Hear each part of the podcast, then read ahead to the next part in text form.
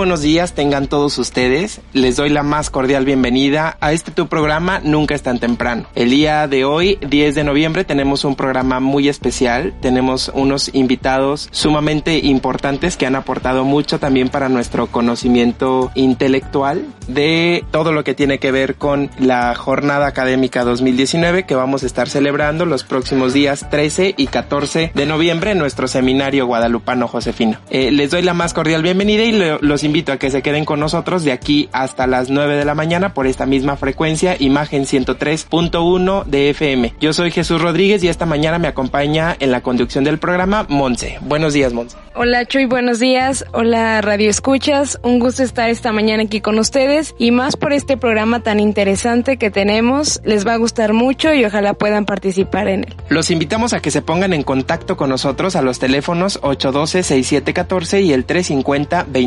350-2303. Puedes escribirnos un correo electrónico a nunca es tan temprano hotmail.com. Síguenos también por Facebook, nos encuentras como programa Nunca es tan temprano. Ha llegado el momento de presentar a nuestros invitados eh, de esta mañana de domingo. Por un lado tenemos a la licenciada en biblioteconomía María Victoria Carrión Urbina. Buenos días, Vicky. Buenos días, Chuy. Buenos días, Monse. Padre, buenos días. Gracias por invitarnos. Y también tenemos al presbítero Jesús Nares Guzmán. Él es actualmente prefecto de estudios en nuestro querido seminario guadalupano Josefino. Buenos días, padre. Buenos días, Chuy. Buenos días, Monse, Victoria. Pues estamos aquí con todos ustedes, queridos radioescuchas, para compartirles pues esta actividad. Gracias por la invitación. Y bueno, pues eh, ya les platicaba yo al inicio del programa que estamos próximos a celebrar una jornada académica que está en su décima edición aquí en San Luis Potosí, específicamente en el seminario guadalupano Josefino, que es el seminario mayor. Pues vamos a platicar acerca de- del evento, Vicky, ¿de qué se trata? Pues bien, mira, origen tiene en que tenemos colecciones de tres grandes sacerdotes. Hemos sido este, los herederos de las colecciones bibliográficas del padre Montejano, del padre Joaquín Antonio Peñalosa y del padre Guillermo Díprame, y que como ellos fallecen en el mes de noviembre, diferente día y diferente año, pero todos en noviembre, por eso se ha quedado noviembre como el mes para trabajar en memoria de ellos eh, la difusión de la cultura. Entonces, tenemos que este año en su décima edición abordaremos solamente a dos de los personajes. Primero al padre Rafael Montejano Yaguiñaga el día 13 y esto en el marco de un trabajo más amplio eh, a nivel interinstitucional en el que participamos por el centenario de su natalicio, el Centro de Documentación Histórica Rafael Montejano Yaguiñaga de la Universidad Autónoma, la biblioteca de Ramón Alcorta Guerrero a través de lo que es la Casa de la Cultura, eh, la biblioteca Rafael Montejano y del Colegio de San Luis y el Archivo Histórico del Estado. Entonces, ellos ya tuvieron su participación del 8 al 11 de noviembre, de octubre, perdón, y nosotros el 13 de noviembre tendremos nuestra actividad en la que participaremos con una conferencia sobre el padre Rafael Montejano y Aguiñaga desde la perspectiva de su sacerdocio. Este, esta será impartida por el presbítero Rubén Pérez Ortiz y Roger Méndez Jiménez. Ellos nos estarán hablando un poquito de la formación del padre Montejano en, en tiempos que al padre Roger le tocó compartir por ahí un poco este ese ese tiempo. Años años menos verdad este cinco años menos porque el padre Roger tiene 95 y el padre Montejano está este año celebrando su centenario verdad Este, y bueno, y también tendremos la inauguración de una exposición bibliográfica que se llama Hacedores de Letras, cinco impresores potosinos de 1817 a 1947. Este es el periodo de los impresos, ¿sí? Prácticamente de los que vamos a, a, trabajar. Por supuesto, aparecen por ahí los primeros impresores, que son los Infant. Entonces, por ahí vamos a encontrarnos un material muy interesante que es pues parte de este legado de estos tres grandes sacerdotes, aunque principalmente del padre Montejano. Y eh, padre, ¿de dónde viene la importancia de, de celebrar a estos tres eh, grandes autores, escritores, eh, grandes personajes dentro del presbiterio y dentro de, nuestra sociedad potosina? Bueno, pues de una u otra manera Vicky nos ha venido compartiendo ahí en el seminario eh, a través de, de, su trabajo que va realizando en nuestra biblioteca, porque bueno, ella está al frente de nuestra biblioteca del seminario eh, Guadalupano Josefino, nuestra biblioteca que se llama Presbítero Doctor Manuel María de Gorriño y Arduengo. Y hemos sido testigo con ella como de los tres sacerdotes con los cuales se homenajea en este mes de, noviembre, porque como ella nos decía, en este mes los tres fallecieron, aunque en diferente año. La importancia para nosotros de, de celebrarlos, de homenajearlos, es precisamente el, el legado que nos han dejado. No solamente han sido sacerdotes que han ejercido su ministerio en la vida de la iglesia, sino que han han sabido desarrollar un, o supieron desarrollar una vida intelectual muy fecunda, muy profunda. El padre Montejano, pues un historiador, el padre Peñalosa, un literato, un poeta. El padre Guillermo Dib Ramé, una profundización en la línea bíblica que no solamente se proyectó en el ámbito eclesial, sino que siguen teniendo una proyección en el ámbito civil, en el ámbito social. Ustedes han de, saber que, por ejemplo, el padre Montejano Yaguiñaga en la universidad tiene también un legado muy profundo muy amplio.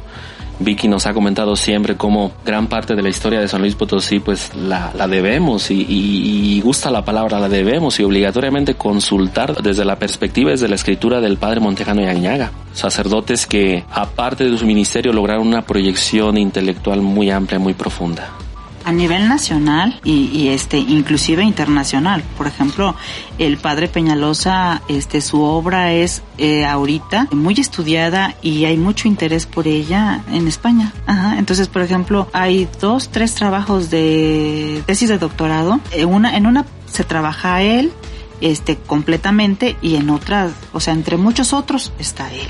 Y, y pues bueno, están por salir algunas sorpresas interesantes en, en torno a su obra esas hay que esperarlas pronto. Pero yo creo que una de las misiones que tenemos nosotros, volviendo a la pregunta que le hacías al padre, es que, como él bien dice, ellos con todo, con mucho esfuerzo dejaron todo este legado y cuál es la, la parte que nos toca a nosotros, no solo custodiarla, sino también difundirla. Entonces, esta parte de, so, de la socialización este, aunque sean pequeñas gotas, es algo de lo que hacemos a través de esta jornada académica, que en este caso solamente son, como decía hace rato, este, solo son dos sacerdotes sobre los que por el tiempo alcanzamos a hablar, pero que en algún otro momento le tocará al padre Dip y en algún otro momento como ellos no eran monotemáticos, uh -huh. sino que estaban abiertos al conocimiento en general. Entonces, eh, abordaremos otros temas, como el año pasado que tratamos este, la ciencia y la fe. Y partimos de un jesuita y, y ellos nos han dado muchos elementos en esas, en esas dimensiones también. Entonces, no podemos este, solamente, o sea, ellos siempre van a ser el eje central de, de estos festejos en noviembre, el eje central de la jornada académica, pero abriéndonos a todo el horizonte de, del conocimiento que, que no implica solamente al seminario, sino a la humanidad entera.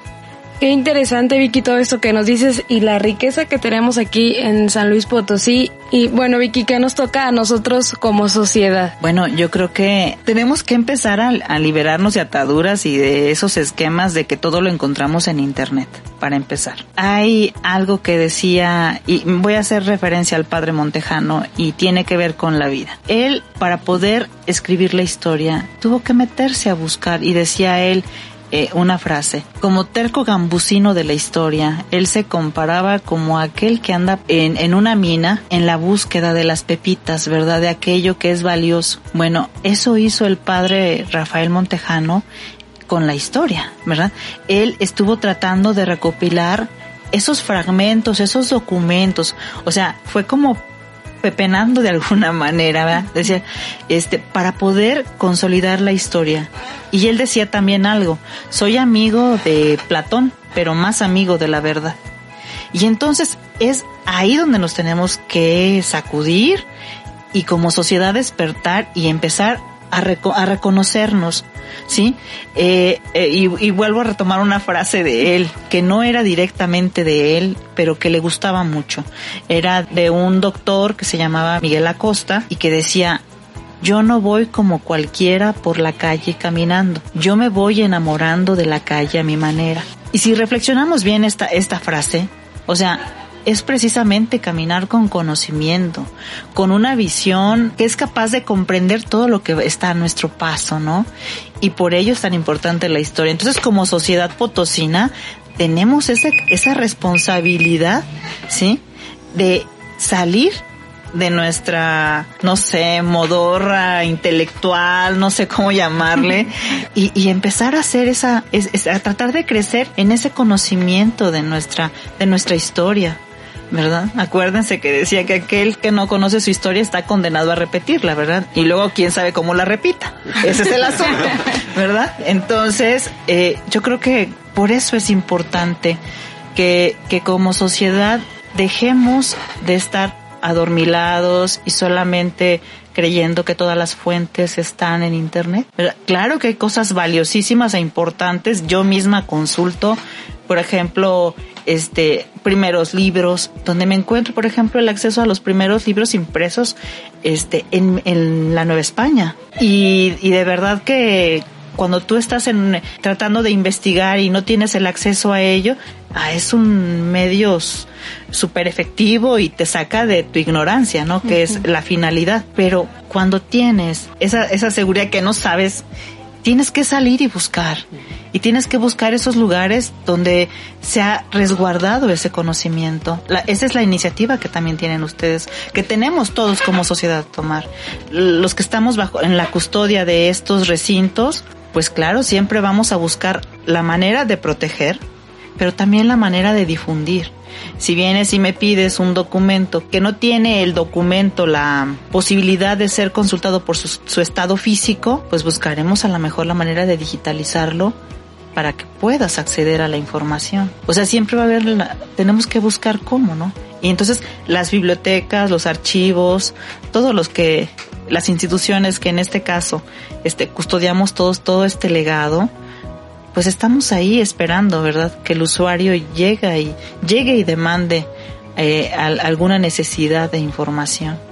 Siempre y cuando en el seminario la tengamos, están las puertas abiertas, ¿verdad? Muy bien, que muy bueno eso que nos dices, Vicky, el no solo que nuestra fuente sea internet, sino también es visitar las bibliotecas, que no nos dé miedo entrar, que están a veces vacías, pero que no nos dé miedo entrar y que, que nos guste o que tomemos ese amor por, por conocer las bibliotecas. Pero bueno, ha llegado el momento de ir a un corte comercial. Les recordamos nuestros teléfonos en cabina. Es el 812-6714 y 350-2306. La doctora Maripaz estará muy contenta de recibir sus llamadas. Igual pueden escribirnos por correo nunca es tan temprano arroba o visitarnos en nuestra página de Facebook programa Nunca es tan temprano. Vamos a un corte y regresamos. Sigue con nosotros. Estás en Nunca es tan temprano. Ya estamos de regreso en Nunca es tan temprano. Ya estamos de regreso en este segundo bloque de tu programa Nunca es tan temprano. El día de hoy tenemos como invitados a la licenciada en Biblioteconomía María Victoria Carrión Urbina y al presbítero Jesús Nares Guzmán. Ellos vienen a invitarnos a participar activamente en la jornada académica eh, 2019, que es la décima edición de esta jornada académica en nuestro seminario guadalupano Josefino. Esta jornada, bueno, está dedicada a tres grandes sacerdotes, escritores, historiadores, Joaquín Antonio Peñalosa, Rafael Montejano Yaguiñaga y Guillermo Dip Ramé. En el bloque anterior hablamos acerca de, bueno, todo el legado que ellos han dejado en nuestra sociedad potosina, de el gran historiador que fue Rafael Montejano Yaguiñaga y de todo el tesoro que hoy nosotros custodiamos aquí en San Luis Potosí. Platiquemos ahora de las actividades del día 14 de noviembre, que es el segundo día de esta jornada. Y en donde se abordarán los temas de Joaquín Antonio Peñalosa. ¿No es así, padre? Sí, así es. Eh, yo quisiera ah, retomar también una una moción que nos comentaba Vicky respecto a la jornada académica. Son tres personajes importantes para nosotros, tres sacerdotes. Y así en, durante el mes de, de noviembre nuestra jornada gira en torno a ellos tres aunque en esta ocasión, como ya decía, no abordamos directamente a Monseñor Guillermo de Ramé, pero el homenaje es para los tres. El homenaje por ser el mes de noviembre, eh, que fueron personajes importantes para nuestra iglesia, pero también para nuestra sociedad potosina. Entonces, yo creo que más adelante le llamaremos así, la jornada académica eh, Monseñor eh, Guillermo Dib, eh, Joaquín Antonio Peñalosa, independientemente que no abordemos directamente, como decía Vicky, eh, temas específicamente de ellos, sino que ellos nos provocan, que ellos nos motivan a adentrarnos en la en la profundización de temas de literatura, de temas de historia, de temas de Sagrada Escritura. Quizá más adelante abordaremos nuestra jornada en el, con, todo el tinte de Edip que nos hablará de pura Sagrada Escritura, de lo profundo que él fue con sus escritos de Sagrada Escritura del trabajo pastoral que él desarrolló, por ejemplo. Claro. A él le tocaron las jornadas bíblicas y todo un movimiento bíblico que hubo en los años 60. Entonces, él hizo trabajos de misión en algunas comunidades así muy en lo particular. En algún momento, en alguna jornada ya lo tratamos y este, y, y es increíble cómo mucha gente ahí, este, dijo, es que a mí me tocó, yo participé y, hablaban de cómo, este, eran esos viajes con el padre Deep a trabajar la evangelización bíblica en alguna comunidad, en alguna parroquia. Entonces, en ese sentido, bueno, pues podemos pensar o podemos decir que estos tres personajes nos motivan, nos provocan, nos, nos animan a, a, a seguir profundizando y a seguir eh, difundiendo su legado más allá de las puertas del seminario de la iglesia, sino en toda nuestra sociedad. Vi que decía algo muy interesante, no solamente potosina mexicana, sino eh, llegando a fronteras hasta internacionales, ¿verdad? Como en el caso de, de Joaquín Antonio Peñalosa, que desde España ya están profundizando, ya están trabajando algunos escritos.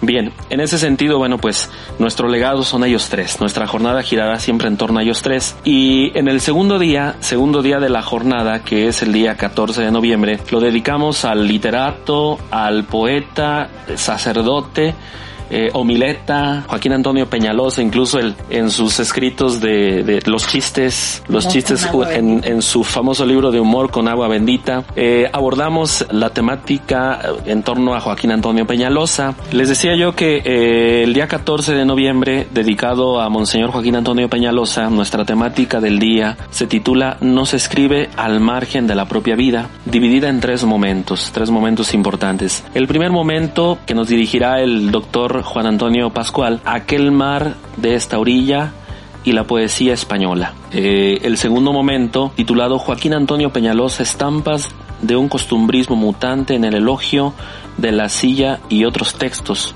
dirigido por el doctor José Ramón Ortiz Castillo. Y la tercera parte, bueno, pues muy conocida también de Monseñor Joaquín Antonio Peñalosa y pues eh, dirigida por un sacerdote que ha sabido también interpretar, llevar y seguir profundizando el legado de Joaquín Antonio Peñalosa que ustedes bien conocen, nuestro vocero del arzobispado, párroco de María Inmaculada, el presbítero Juan Jesús Priego Rivera, Joaquín Antonio Peñalosa, teórico y crítico de la imperfecta homilía. Entonces, bueno, pues sería cerrar con ese, ese primer momento con, con, la, con la ponencia de, del padre Juan Jesús Priego. Y bueno, pues es ahí donde, donde nosotros queremos mostrar esa parte del literato, del poeta y del homileta. ¿Verdad, Vicky? Así es, padre.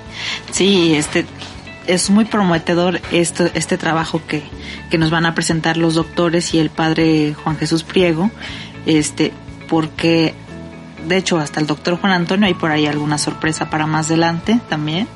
Este pero tiene un conocimiento cabal de la poesía de Joaquín Antonio Peñalosa.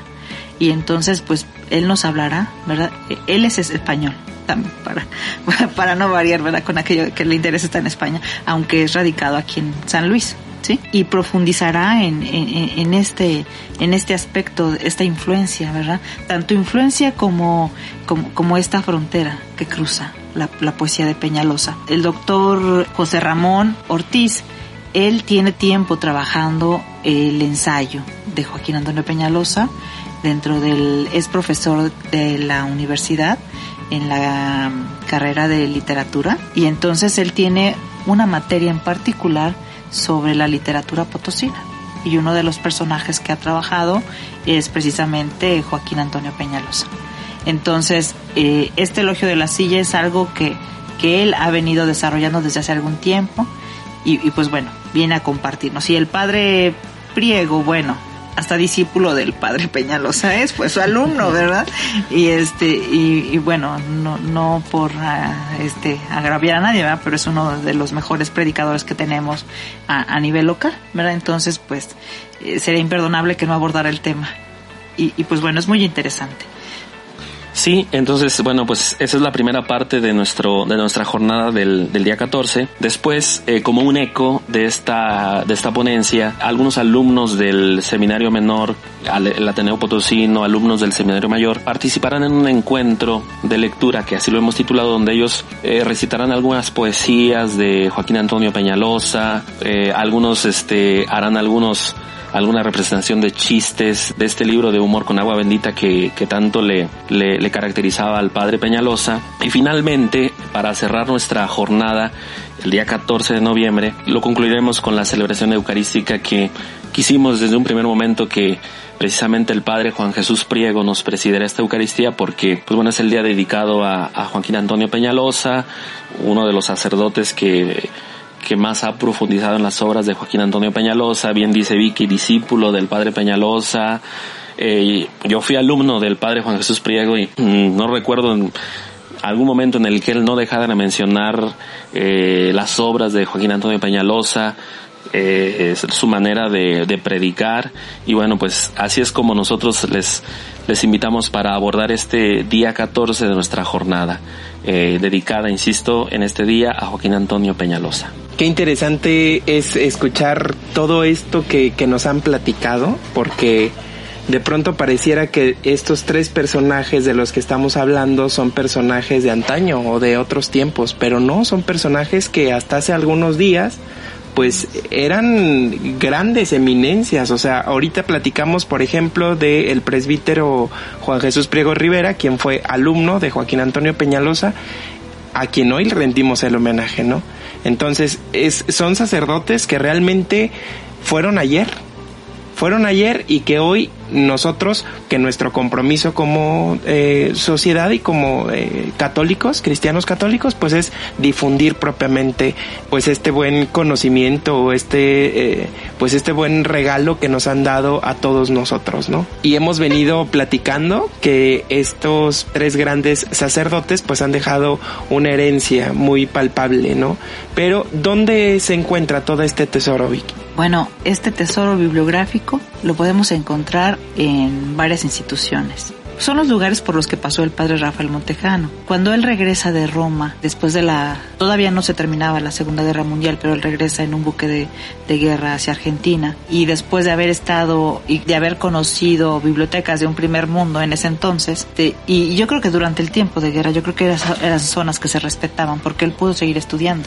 Llega a un San Luis donde no hay acceso al conocimiento, a la cultura. No hay bibliotecas que funcionen bien, no hay archivos históricos. Y entonces una de las labores del padre Montejano después de ser sacerdote es también la labor cultural. Le invitan a participar el doctor Salvador Penilla, el, bueno, sí, el licenciado Salvador Penilla, le invita a trabajar este, a lo que es el, actualmente el centro de documentación y en aquel entonces biblioteca de la universidad nada más, lo que es la planta baja actualmente. Y bueno, actualmente ese es el espacio, pero en ese entonces no era. Es donde está actualmente la librería, la librería de la universidad, donde se encuentran muchos de los libros históricos que resguardaba el edificio y el padre Montejano le toca trabajar con todo ese material o sea, él no era alguien de escritorio nada más dando órdenes, era alguien de talacha. Era alguien que se metía, revisaba, catalogaba, clasificaba, identificaba, o sea, hizo toda la labor que un bibliotecario hace. Y entonces, gracias a él, se empieza a consolidar lo que es la biblioteca y actual Centro de Documentación Histórica y que merecidamente lleva su nombre. Él trabajó también en la organización desde sus inicios en el archivo histórico. Su labor no fue fácil para él porque había una cosa, él era sacerdote y la separación entre eh, la iglesia y Estado pues es algo que si ahora pues antes peor, ¿verdad? Es, bueno, un poco más acentuado. Y entonces pues él abrió, brecha por ahí, ¿no? Después de él siguió también el padre Peñalosa, quien también participó y dio clases en la universidad. Claro, él más como maestro, literato, que también el padre Montejano dio clases en la escuela de enfermería, en la escuela de, es maestro también fundador de la, de la escuela de biblioteconomía. Y entonces e, él trabajó mucho en eso, ¿verdad? Por ejemplo, de la, de la Casa de la Cultura, la Biblioteca Ramón Alcorta Guerrero, él fue quien dio ahí continuidad y, cuidó parte de lo que de lo que se estaba, de lo que había ahí, porque parte es el legado de, del maestro Ramón Alcorta Guerrero, pero él llega y este, ¿cómo se llama? Y da continuidad a la, a la, al, desarrollo de esa colección y, a, y a la, la difusión también de, de, lo que había en esas colecciones. Qué interesante todo lo que nos estás platicando, Vicky. Yo creo que después del corte podemos continuar con todo este evento que, que nos estás platicando porque ha llegado el momento de un corte. Les recordamos teléfonos en cabina 812-6714 y el 350-2303. Ya volvemos, no le cambies. Estás escuchando Nunca es tan temprano. Ya estamos de regreso en Nunca es tan temprano.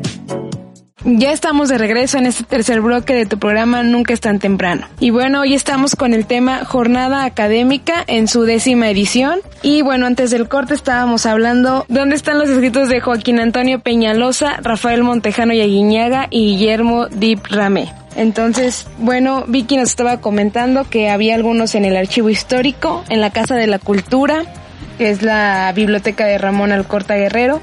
¿Y dónde más, Vicky, pueden acudir eh, para tener acceso a, a estos escritos? Bueno, el legado completo de la herencia potosina, la bibliografía potosina, se encuentra por todos estos lugares que hemos hablado. Este, también un lugar que me falta solo mencionar este, en el que también el padre Montejano es, es pie fundador, es el Colegio de San Luis. Por eso la biblioteca también lleva su nombre, Rafael Montejano y Aguiñaga. Y pues bueno, ¿qué creen? Que los ganones hemos ido al seminario. Porque resulta que nosotros custodiamos la obra completa, este, las, las colecciones particulares de cada uno de estos sacerdotes. Entonces, lo que nosotros no tenemos, pues bueno, puede estar en alguno de los otros repositorios donde les he mencionado, pero también pudiéramos nosotros tenerlo, en, en dado caso de que alguno no, ¿verdad?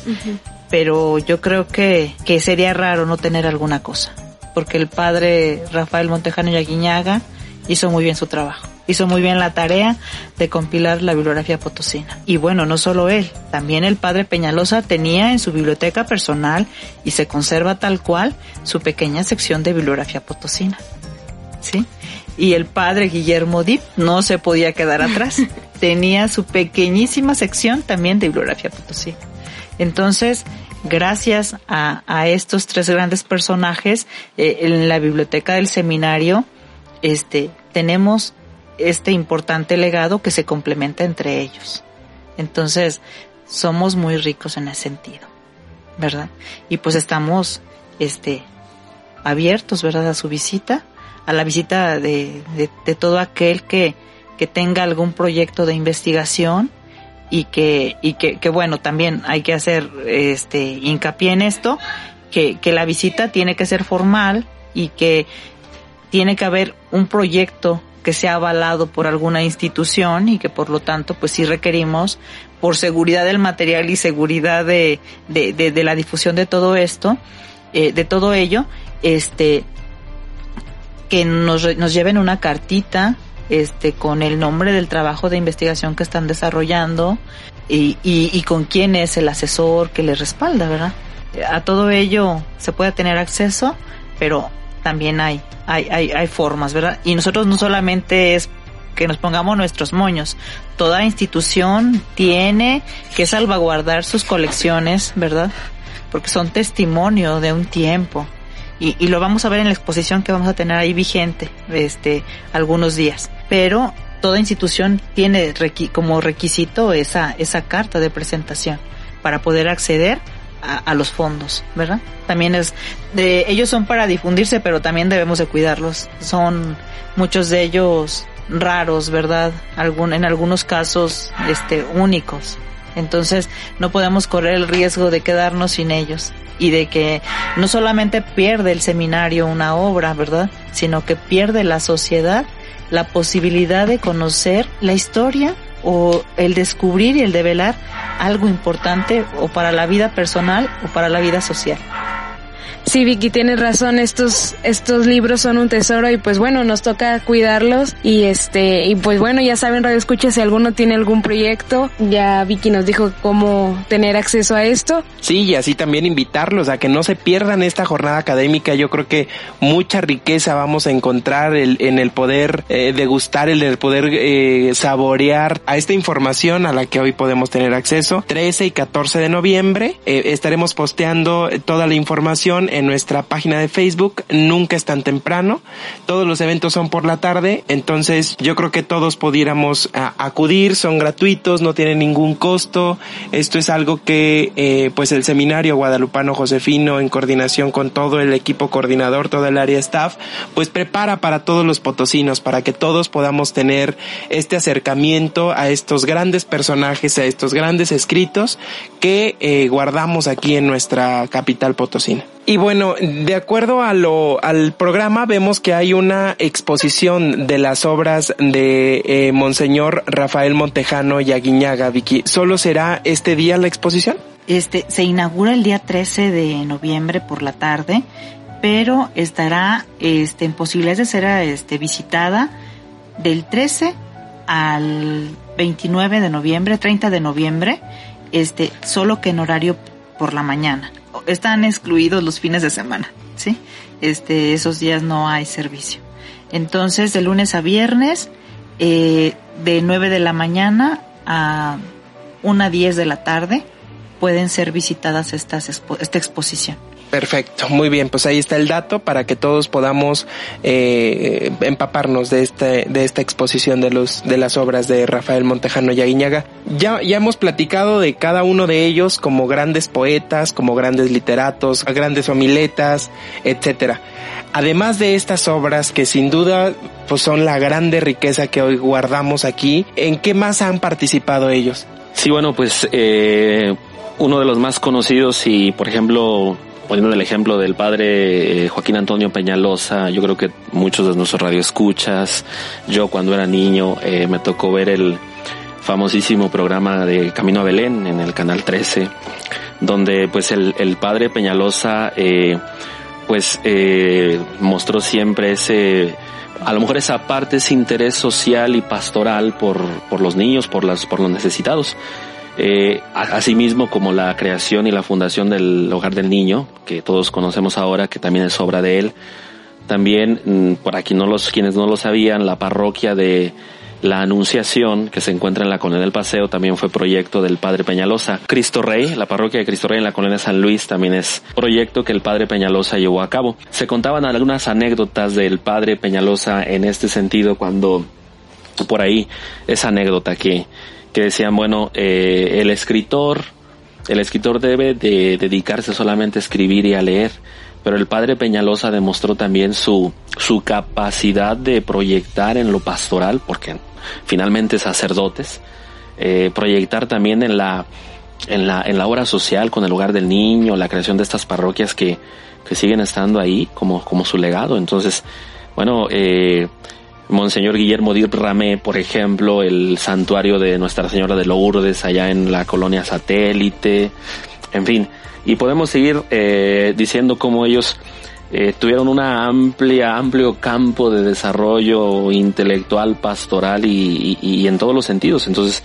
yo creo que por eso siguen estando vigentes. Yo decía hace rato, bueno, eh, sí del ayer que marcaron una época de la historia, pero también permítanme decirles, radio escuchas, que el hoy, el hoy con estos trabajos, con estas motivaciones, nos hacen notar y nos hacen ver que ellos sí siguen estando vigentes, vigentes en nuestra, en nuestra sociedad vigentes porque nos siguen lo sigo lo sigo lo sigo pensando yo nos siguen provocando a nosotros a adentrarnos en ese mundo de la de la de la literatura pero también de la de la obra social como ellos lo hicieron. Algo también que, que bueno no quiero dejar de mencionar una de las cosas interesantes que el padre Peñalosa hizo en su primera época de, de, juventud como literato, este, fue tejer redes con otros escritores a nivel nacional. En su tiempo había una revista que se llamaba Ábside, que dirigían este, los hermanos Méndez Plancarte, sacerdotes también, una revista católica, este, que también tejió, y, el padre Peñalosa escribió para, también para Ábside. Entonces, de manera similar, el padre Peñalosa crea una revista a nivel local que se llama Estilo.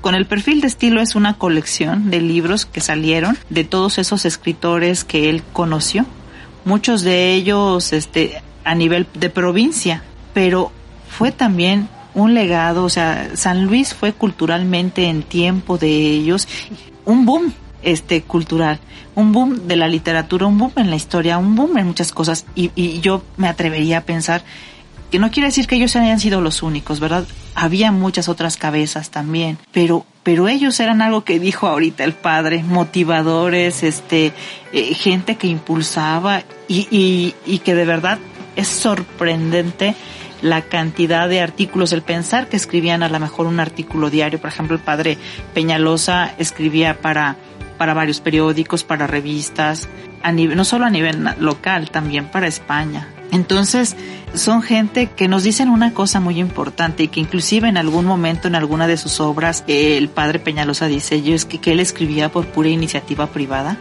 y yo creo que eso es lo que nos está haciendo falta mucho a veces a nosotros, tener más iniciativa privada para hacer estas cosas, para hacer todas esas cosas buenas, para escribir, para pensar, para, para leer inclusive. A veces hay que leer, hay que llenarnos, hay que leer mucho para poder tener que decir también, ¿verdad?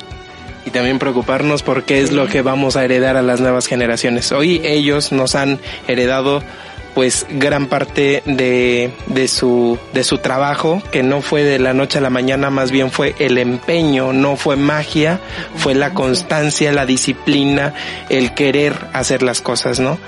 Y pues bueno, ha llegado desafortunadamente el momento de despedirnos. Yo les agradezco en verdad a los dos por haber compartido con nosotros estas generalidades que seguramente ahora en el evento de Jornada Académica 2019 podremos profundizar y discutir si, si, si es que eh, se presta la ocasión. Así se, se, se hará.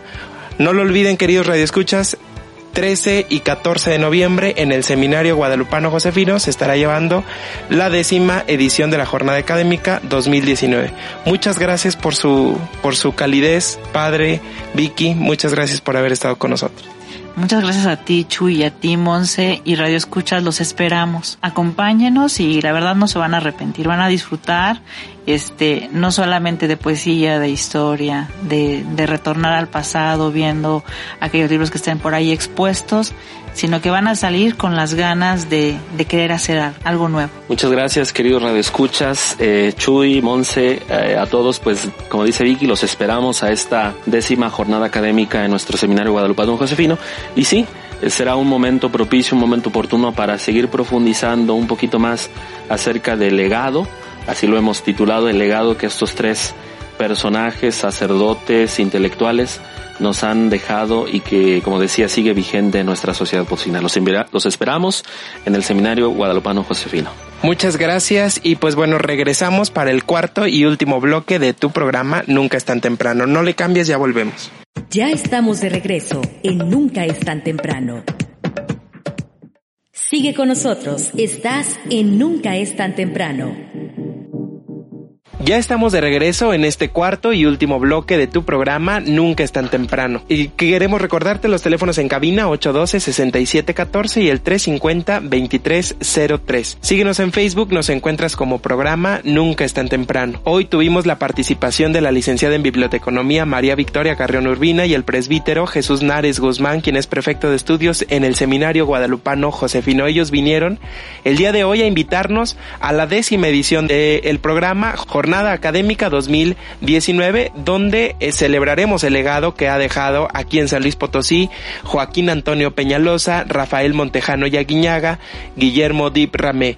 Ellos fueron potosinos y sacerdotes aquí en nuestro presbiterio. El evento se llevará a cabo los próximos días 13 y 14 de noviembre en las instalaciones del Seminario Guadalupano Josefino. Para todas aquellas personas que se dificulta un poco el traslado, pueden hacerlo mediante el transporte urbano, el Ruta 24, Ruta 24 Pozos, Cerezo, La Pila, que diga por 57. Ese los va a dejar justamente enfrente del seminario. Les recordamos que nuestro seminario está en carretera a México sin número entre el eje 110 y 114. Pasando periférico, hay que contar tres puentes peatonales, los bajará el transporte del lado de la acera eh, de enfrente, solo hay que cruzar la carretera y de este lado estará el seminario. Ahí los estaremos esperando a todos ustedes junto con su familia. Es un evento completamente gratuito y es importante que pues acudamos y que nos enriquezcamos con esta este tesoro que se guarda en nuestra capital potosina. Así es. Y bueno, hoy es domingo, Día del Señor. No olviden ir a misa. Es momento de presentar nuestro melodrama evangélico. Y dice luces, micrófonos y, acción.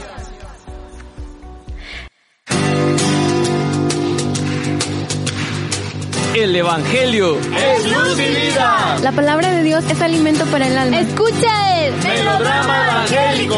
Solo por nunca es tan temprano. Del Santo Evangelio según San Lucas, capítulo 20, versículos 27 al 38. Jesucristo es el primogénito de entre los muertos. A Él se ha dado la gloria y el poder por siempre. En aquel tiempo se acercaron a Jesús algunos saduceos como los saduceos niegan la resurrección de los muertos, le preguntaron, Maestro, Moisés nos dejó escrito que si alguno tiene un hermano casado que muere sin haber tenido hijos, se case con la viuda para dar descendencia a su hermano. Hubo una vez siete hermanos, el mayor de los cuales se casó y murió sin dejar hijos. El segundo, el tercero y los demás, hasta el séptimo, tomaron por esposa a la viuda y todos murieron sin dejar sucesión. Por fin murió también la viuda. Ahora bien, cuando llegue la resurrección, ¿de cuál de ellos será esposa la mujer? Pues los siete estuvieron casados con ella.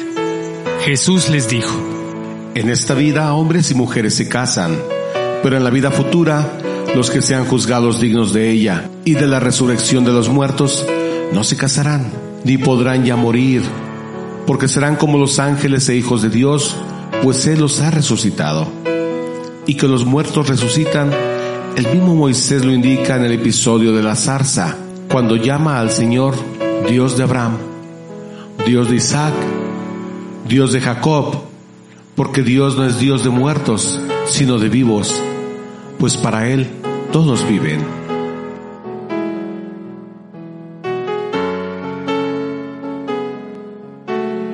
Para nuestra reflexión, este es su servidor el Padre Roberto Mena, siervo misionero de la Santísima Trinidad.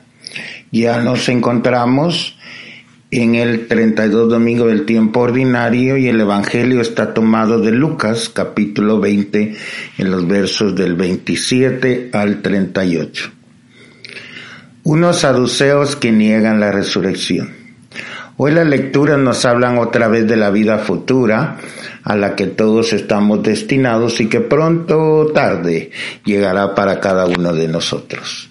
Desde la antigüedad es un problema casi insoluble para los filósofos y los teólogos, y es que la razón tiene dos umbrales, el principio y el final, y ahí se debe quedar ni un paso más.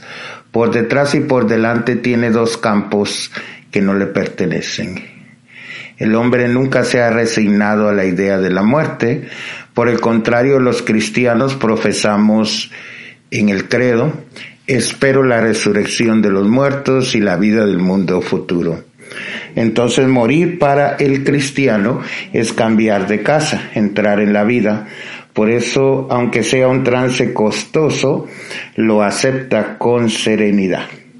Las dudas que presentan estos saduceos escépticos es una cuestión real de vida o muerte. Y si después de la muerte solo hubiera nada, vacío, soledad, este es el apasionante camino de la resurrección en busca de una explicación. Los fariseos esperaban la paz mesiánica, se deleitaban en esa contemplación del pasaje al que Cristo alude de Éxodo capítulo 3 versículo 6. El Dios de Abraham, de Isaac y de Jacob, que no es Dios de muertos, sino Dios de vivos, porque para Él todos son vivos. Entonces, este tema parece importar poco al hombre de hoy. Y esto es un verdadero problema, un problema demasiado grave. La sociedad actual es superficial, hedonista. El Papa Benedicto XVI emérito nos advierte que hay quien vive como si nunca debiera morir o como si todo finalizara con la muerte. Y algunos se comportan como si el hombre fuera el único artífice de su propio destino, como si Dios no existiese. Por eso quiero que como que demos un frenazo en nuestros quehaceres cotidianos y nos preguntemos esto. ¿Por qué existo? ¿De dónde vengo? ¿Y a dónde voy? Entonces, la respuesta nos la da Cristo en el Evangelio. Es parte de la revelación y el magisterio de la iglesia lo ha corroborado. Cristo ha resucitado y nosotros hemos sido incorporados a Cristo si Él ha resucitado, también nosotros vamos a resucitar con Él, porque si no vana sería nuestra fe. Así nos dice Primera de Corintios 15. Y si van afuera nuestra fe, ¿qué sentido puede tener nuestra vida? ¿Hay acaso forma más sencilla de ver lo que tanto nos supera? ¿Y qué podemos sacar de todo esto para nuestra vida de cristianos? Si Cristo ha resucitado, es que hay algo más que no está aquí de forma inmediata, que no podemos ver. Busquemos entonces las cosas de arriba. Entonces la comunión eucarística a través de la Santa Eucaristía, de la misa dominical, que recibimos es para nosotros como una semilla de inmortalidad. Por eso le podemos pedir en esta celebración eucarística en que asistamos que Cristo resucite en nuestras vidas y sea el motor del amor en este mundo y ese trampolín hacia la vida eterna. Entonces, que al celebrar nuestra fe, nos despierte para seguir sirviéndole al Señor, porque si Dios está con nosotros, ¿quién va a estar contra nosotros? Como nos dice Romanos 8:31. Pidámosle esa gracia de creer en la vida eterna y de confiar en un Dios amoroso que está con nosotros, que nos guía y que nos ayuda a ser buenos cristianos y nos bendiga el Dios que es misericordioso, el Padre, el Hijo y el Espíritu Santo descienda sobre nosotros para siempre. Amén. Agradecemos al ingeniero David, Abdiel y a todo su equipo que hace posible este melodrama evangélico. Y gracias también a todos ustedes, queridos radioescuchas, que domingo a domingo están muy al pendiente de la programación de Imagen 103.1 en un horario de 8 a 9 de la mañana por esta frecuencia. Ya saben, nunca es tan temprano, les da las gracias y los tiene siempre presentes en sus oraciones. Ha llegado el momento de despedirnos. Agradecemos a todos su amable atención y esperamos que el próximo domingo estemos aquí todos reunidos. Yo soy Jesús Rodríguez y ha sido un placer estar con todos ustedes por esta mañana. Yo soy Montserrat Juárez y nos vemos el próximo domingo por esta misma frecuencia. Hasta la próxima.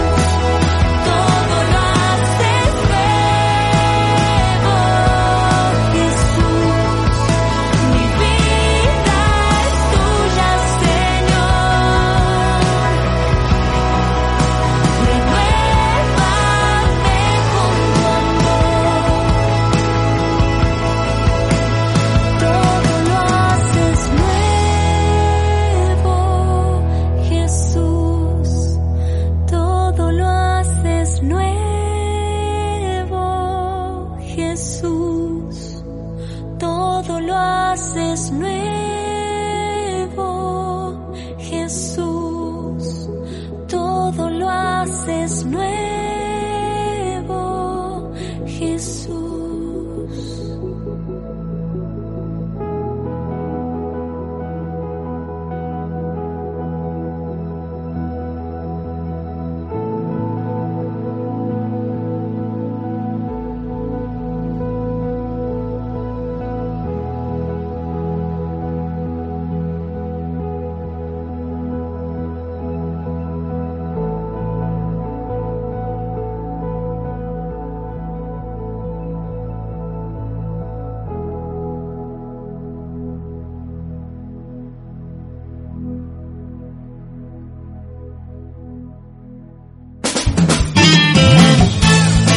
Los radioescuchas a sintonizar el próximo domingo. Este es tu programa Nunca es tan temprano.